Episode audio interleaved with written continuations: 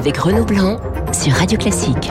Et avec Franz Olivier Gisbert. Bonjour Franz. Bonjour. Je voudrais juste rappeler que nos chiffres sont bons, ça il faut le dire. Ah oui. Nous avons gagné euh, 140 000 euh, auditeurs euh, avec euh, par rapport à la, à la vague précédente, novembre-décembre 2021. Vous êtes 1 million 100 000 à nous écouter. Donc Franz, vous voyez, vous faites un carton Ouais. euh, tous les jeudis et nos auditeurs sont Bah, aussi. ravis de vous entendre Vous aussi. et vous êtes de plus en plus nombreux. Donc merci Merci. de votre fidélité. Les sujets ne manquent pas ce matin, Franz-Olivier Avec une magnifique euh, moustache, je tiens à le Oui, signaler. mais ça n'a pas duré. Ah bon, bah écoutez, ça c'est, cela ne regarde que vous et votre épouse. On va commencer avec la, la grève des, des enseignants. Alors c'est évidemment, France, la, la principale info de ce matin, une grève très suivie. On dit la plus suivie depuis euh, 20 ans.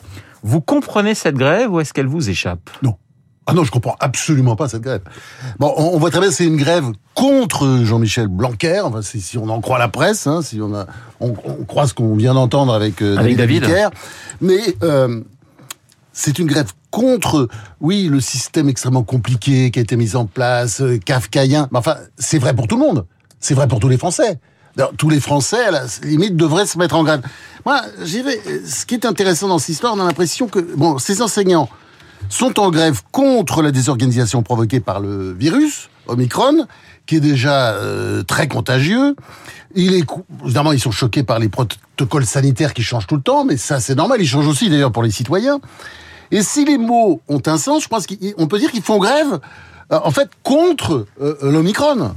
Euh, c'est comme si les oncologues faisaient grève contre le cancer, euh, les marins pêcheurs contre les tempêtes, euh, les vignerons contre la grêle ou les usagers des services publics contre les grèves débiles des agents de la SNCF qui arrêtent le travail en général quand on part en vacances. hein, vous avez remarqué.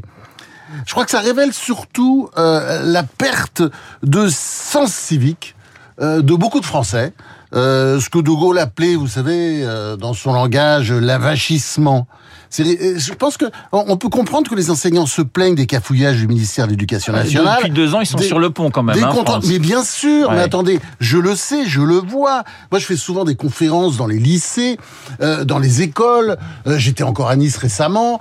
Je vois qu'ils sont motivés, qu'ils sont. C'est extraordinaire. C'est un des plus beaux métiers du monde, euh, le métier d'enseignant. Donc, je suis pas en train d'attaquer les enseignants. Je dis juste que, comme beaucoup de Français, aujourd'hui, je ne comprends pas cette grève. C'est-à-dire, c'est une grève contre une situation contre laquelle le. puis alors surtout, on a le sentiment que c'est une grève pour fermer les écoles, puisque c'est une grève contre l'homme.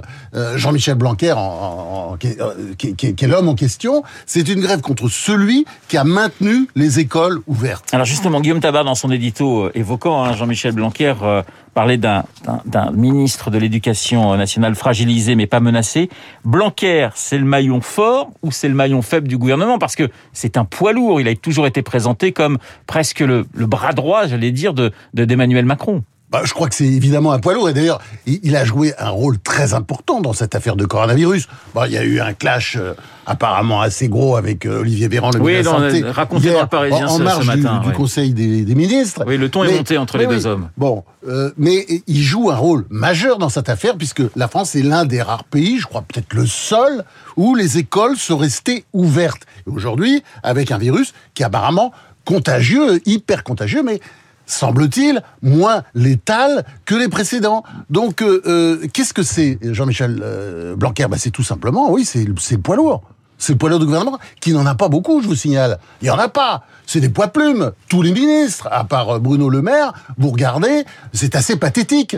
Donc, c'est évident que là, une partie de l'opposition et les syndicats visent le poids lourd d'Emmanuel Macron. Alors justement, Emmanuel Macron qui est dans une situation un petit peu délicate avec euh, des sondages qui sont euh, sortis hier et aujourd'hui. Soit le chef de l'État stagne, soit il baisse euh, légèrement. Sondage Elab où on a une perte de, de 3 points par rapport à il y a trois semaines. Alors derrière, c'est toujours le, le coude à coude entre Marine Le Pen et Valérie Pécresse et Éric Zemmour en embuscade. Commentaire sur ces derniers sondages de Franz-Olivier Gisbert. Bah, je crois que c'est une bonne chose pour Macron de baisser. C'est une bonne chose ouais, baisser. Je ça. dis pas ça pour faire mon intéressant, mais c'est-à-dire que quand on est trop haut, très haut, au début d'une campagne, c'est déjà arrivé dans le passé, vous vous souvenez de l'affaire Balladur Oui. Hein, c'était, c'est, un, bah, c'est On se demandait même s'il fallait voter hein, à un moment. Mais oui, bien sûr, bien sûr. C'était le raz-de-marée. Vous avez vu le résultat? Bon, il a été planté. C'est, c'est, c'est pas une position confortable. Et je pense que, euh, d'ailleurs, dans ces cas-là, la chute est d'autant plus violente. Et il vaut mieux monter chaque semaine, euh, comme ça, crée, ça finit par créer une dynamique, et puis, à la fin, on gagne l'élection. Donc, euh, il a intérêt, Macron, à bon, bah, c'est compliqué à dire, évidemment, et puis c'est compliqué même à faire, mais il, a intérêt à avoir des sondages un peu moyens en ce moment. Avant, avant d'annoncer sa candidature. Oui, avant d'annoncer sa candidature, qui à ce moment-là provoquerait une remontée, parce que le pire serait d'être très haut, d'annoncer sa candidature avec une baisse qui commence. Valérie Pécresse, je le disais, est au coude à coude avec Marine Le Pen. Elle a reçu le, le soutien euh, euh, d'Alain Minck. Alors c'est vrai qu'Alain Minck a pas mal voyagé hein, avec des soutiens successifs dans les, les, années précédentes. Oui, mais toujours présent, libéral, hein, c'est-à-dire toujours libéral. Toujours là, oui. Jusqu'à présent, il soutenait Emmanuel Macron. Est-ce que c'est un, un, nouveau coup dur aussi pour euh, euh, le chef de l'État? Est-ce que c'est important pour Valérie Pécresse d'avoir le soutien d'Alain Minck? Oui, parce que c'est intéressant. Alain Minck, c'est un macroniste pur jus. Hein, et il connaît Macron depuis très longtemps. Euh, il l'a couvé d'ailleurs à un moment donné. Je pense qu'il l'adore. Je pense qu'il l'aime toujours beaucoup. Bon, mais il est arrivé à un âge, euh, le mien d'ailleurs, hein, où on n'attend plus rien. Euh, on ne cherche plus rien et il a juste envie euh, d'essayer Pécresse. Voilà. Et je crois que c'est un bon signe pour euh, pour Pécresse. Pourquoi? Bah, Parce que pour euh, passer la barre du premier tour, il faut que Valérie Pécresse rassemble des personnalités aussi différentes que, par exemple, Alain Minck, le libéral, Éric Ciotti, euh, le Pasqua euh, aujourd'hui de, de, de, LR. Et donc il faut qu'elle fasse le grand écart, euh, Valérie Pécresse. Et je sais pas si vous avez remarqué, mais c'est pas son genre de beauté euh, jusqu'à présent, le grand écart. Hein euh, on peut pas dire qu'elle soit machiavélique, même cynique. Bon, ça va venir. Enfin, j'espère, j'espère pour elle en tout cas. Et on, on entend souvent dire que Pécresse n'est pas haut dans les sondages, mais là encore c'est le phénomène inverse de celui de Macron. Euh, c'est la meilleure façon de monter, euh, comme j'ai dit, sans rire à, propos de Macron. Le seul objectif qu'elle doit avoir en tête, c'est d'être qualifiée pour le second tour, donc d'être euh, bah, devant Marine Le Pen ou Éric Zemmour, parce que Éric Zemmour, pour l'instant, 13, 14, oui, oui, 12, 13 Il, est, oui, il, est, il, stagne, mais il n'a pas décroché. Puis je vais arrêter de faire des prédictions sur Eric Zemmour. Oui, je vous rappelle que, vous devez vous entraîner à tourner autour bah, du score. Bah oui, parce que pour l'instant, il est toujours largement au-dessus de 10 points. Absolument. Et, et, donc, il peut toujours repasser devant Marine Le Pen. Bon. Et puis, euh, je dirais, surtout pour, ma, pour Valérie Pécresse, il y a quelque chose d'important, c'est que Pompidou, ça, c'est une phrase importante. Vous savez, on nous donne toujours ces sondages sur le, sur le deuxième tour. Ça n'a aucun sens aujourd'hui. Pompidou disait quelque chose de très juste, c'est qu'après le premier tour, une nouvelle élection commence. Hein et je pense qu'après le premier tour, si vous voulez, il faut remettre les pendules à zéro. Et en cas de duel avec Macron, je pense qu'on peut dire que tous les espoirs sont permis pour Pécresse, ce qui n'est pas le cas euh, quand on regarde les chiffres, ce qui n'est pas le cas avec Marine Le Pen. Alors évidemment, du côté de la Macronie, euh, on a déjà réagi euh, au soutien d'Alain Minck à Valérie Pécresse en parlant pour certains de, de trahison. Je rappelle cette phrase d'Edgar Faure qui était qui est très jolie. Edgar Faure qui a aussi beaucoup voyagé, ah on va le dire politiquement, et qui disait ce n'est pas la girouette qui tourne, c'est le vent. C'est une, c'est une très belle phrase. Que il a voyagé que Minck, Alors on a parlé de la droite. J'aimerais quand même qu'on dise un mot de, de, de la gauche, de la descente aux enfers qui se poursuit pour la gauche française. Anne Hidalgo présente aujourd'hui son programme. Anne Hidalgo qui ne participera pas à la primaire populaire. J'allais dire que la chasse à la maire de Paris est ouverte du côté du Parti socialiste parce qu'on est plutôt en mode tonton flingueur, Franz-Olivier Gisbert. Eh oui, et, et, à, la place de la maire de Paris, je me méfierais des déclarations, vous savez, encore récemment, où le Parti socialiste, comment dire, est soi-disant derrière euh, la maire de Paris pour la présidentielle. Je pense que si Anne Hidalgo ne dépasse pas la barre des 5%, Hein et apparemment, c'est assez. Surtout si Christiane Taubira se, se, présente. Oui, c'est possible. Mais enfin, elle, euh, de toute façon, ça n'ira pas loin. Christiane Taubira, quand vous voyez les sondages, euh, bon, elle va servir sûrement comme pendant l'élection de 2002 où elle a fait battre Jospin. Peut-être qu'il y aura des réactions comme ça, mais enfin, c'est pas quelqu'un qui peut menacer en quoi que ce soit euh, les principaux candidats à cette élection présidentielle. Mais elle peut jouer un rôle, effectivement, en pompant encore des bois sur Anne, sur Hidalgo. Mais apparemment, elle n'en prendra pas à Jean-Luc Mélenchon, qui fait toujours la course en tête à gauche. Et je pense qu'Anne Hidalgo, elle va passer un mauvais quart d'heure.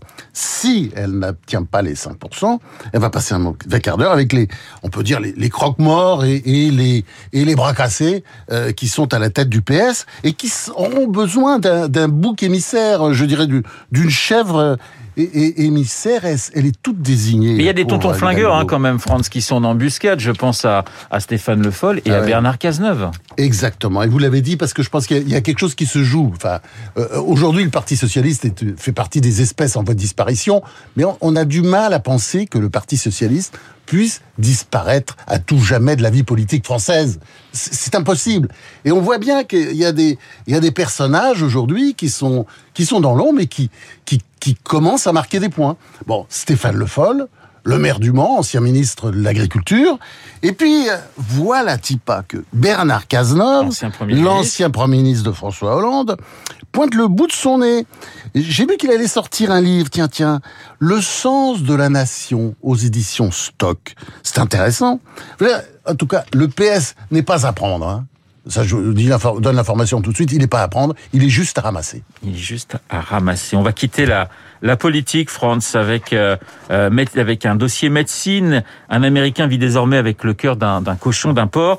C'est une grande première médicale, mais qui suscite autant l'enthousiasme que qu'elle soulève également des, des questions euh, éthiques. Qu'en pense le professeur Gisbert? Ouais, Questions éthiques, oui. Il y a eu des questions éthiques, effectivement. Je pense qu'elles sont maintenant résolues, puisque le pas a été fait, parce que ça fait longtemps qu'on aurait pu le faire, semble-t-il. Mais on attendait, on avait peur. Et euh, je vois bien que l'information n'a pas fait scandale. Donc ça va encourager euh, à continuer. Alors, il y a longtemps que l'on parle de transplanter des organes de porc sur les humains, et déjà, c'est déjà le cas. Euh, bon, il y a des personnages qui ont du, pas, du veau, hein, ou des petits bouts de, de porc aussi pour euh, les opérations cardiaques.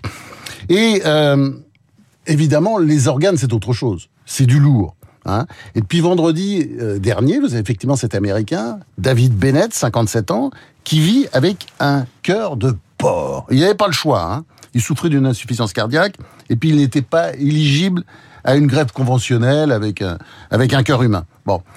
Et le cœur de cochon a bien entendu été génétiquement modifié afin d'éviter le rejet de la greffe parce que bon il y a toujours évidemment des, des problèmes de, de rejet et d'autant plus grave quand quand c'est un ça vient d'un animal quand c'est un organe animal mais je dirais que cette avancée extraordinaire de la science de la médecine nous rappelle et ça c'est important notre proximité avec nos amis, enfin nos frères et nos sœurs, les bêtes, comme disait saint François d'Assise. Faut-il que nous soyons proches? Mais il faut réfléchir là-dessus. Faut-il que nous soyons proches pour partager, échanger nos organes aujourd'hui, comme les cœurs ou les reins, en attendant le reste? Alors voilà, c'est juste une façon de dire qu'il faudrait peut-être penser aujourd'hui à être euh, humain avec les animaux, dans les élevages, dans les transports, dans les abattoirs. Pensez-y, Renaud en mangeant votre saucisson Écoutez, je mange peu de saucisson, mais j'avoue que je mange encore du, foie gras et que j'adore ça. Euh, parenthèse refermée, il nous reste une petite minute euh, pour parler de... Vous aviez envie de parler de, de, Charlotte Gainsbourg.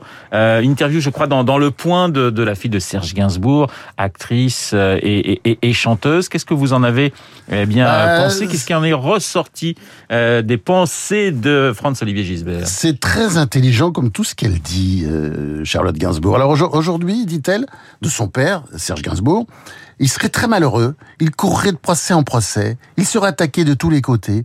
On vit quand même une sorte de règne de la terreur, on ne peut plus rien dire, c'est ennuyeux et effrayant à la fois. Et son père, son père était un provocateur, mais c'était un génie. Un génie, un fabricant de chansons absolument extraordinaire et, qui continue aujourd'hui à être écouté par les jeunes. Et c'était un génie comme d'ailleurs Coluche ou comme euh, Michel Léaudiard et beaucoup d'autres, comme d'autant d'artistes d'hier qui n'auraient pas le droit d'exister aujourd'hui. Alors, je pense que c'est, ça fait réfléchir parce que je crois qu'on est vraiment rentré dans ce que Tocqueville appelait la tyrannie douce, la tyrannie douce euh, du wokisme, du racialisme, du décolonialisme, de l'indigénisme, du retour du blasphème, de la bigoterie musulmane de préférence. Enfin, on est en train de rentrer dans un autre monde et faut, faut juste juste un peu réfléchir.